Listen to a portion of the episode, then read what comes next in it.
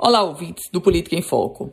O PSL, o ex-partido do presidente Jair Bolsonaro, presidido por Luciano Bivar, em termos nacionais, e o Democratas, partido presidido por ACM Neto, juntos eles vão agora se unir. Construir, digamos, um novo partido. E em termos de Rio Grande do Norte, essa fusão DEM-PSL trará grandes implicações. E muitos estão se perguntando quem vai assumir o comando desse novo partido, dessa nova legenda, fruto da fusão DEM-PSL no estado do Potiguar.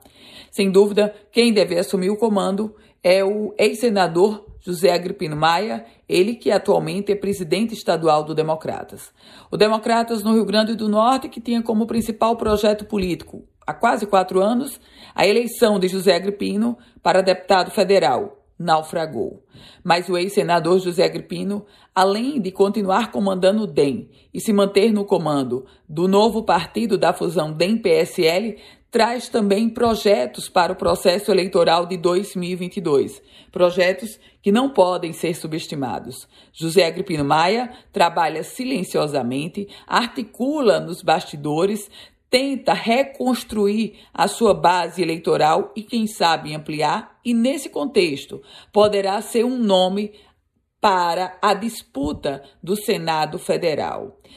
Ele, junto aos seus interlocutores mais próximos, tem dito que topa sim entrar na disputa, mas para o Senado. É mais um nome a chegar na disputa do Senado, uma lista onde já figuram o engenheiro civil Haroldo Azevedo, um candidato que nunca disputou um processo eleitoral como titular e vem nessa disputa, o ministro Fábio Faria, o ministro Rogério Marinho, o ex-prefeito de Natal Carlos Eduardo Alves e agora José Agripino Maia. Eu volto com outras informações aqui no Política em Foco com Ana Ruth Dantas.